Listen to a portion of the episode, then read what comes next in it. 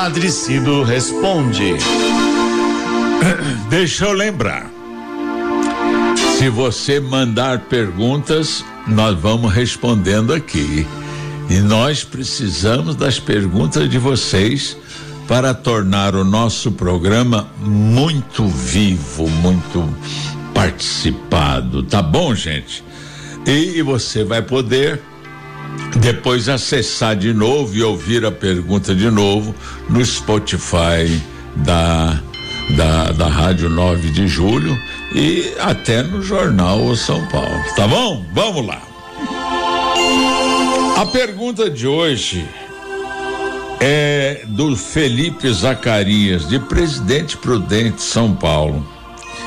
Ele pergunta o seguinte: será que é possível a pessoa que vendeu sua alma ainda poder ser salva? E se a pessoa, para o diabo, é claro, vendeu sua alma para, e, a e se a pessoa pedisse a Deus que não permitisse essa venda, Deus a anularia?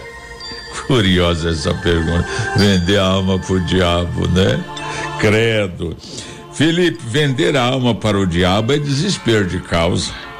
Ou é falta de juízo, ou é burrice, ou é um mau negócio. Se for desespero de causa, Deus não deixa o negócio ser fechado. Porque sabe que quando as coisas apertam, a gente apela para qualquer coisa e faz até besteira. Se for falta de juízo, cabeça ruim, Deus não deixa o negócio ser fechado também, porque a pessoa não está de uso de suas faculdades mentais. É irresponsável pelo que faz.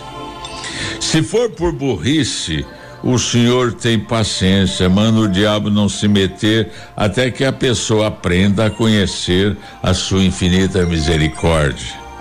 E tem mais uma coisa: se a pessoa vende ou ameaça vender a alma para o diabo para fazer chantagem com Deus, desista logo. Que tenha paciência, porque o tempo de Deus não é o nosso tempo.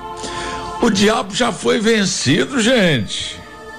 Ele é um perdedor, perdeu quando se revoltou contra Deus, quando quis fazer Jesus desistir da nossa salvação, quando fugiu várias vezes com a ordem de Jesus para se afastar eh, das pessoas de quem ele tinha se apoderado, quando venceu a morte, quando ressuscitou.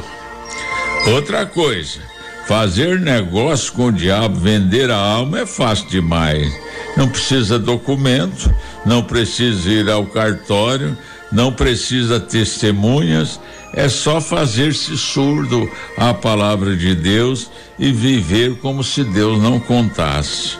Como, porém, a misericórdia encarnada de Deus, que é Jesus, é infinita e eterna, basta um olhar para Ele, um pedido de socorro e o negócio está desfeito não é?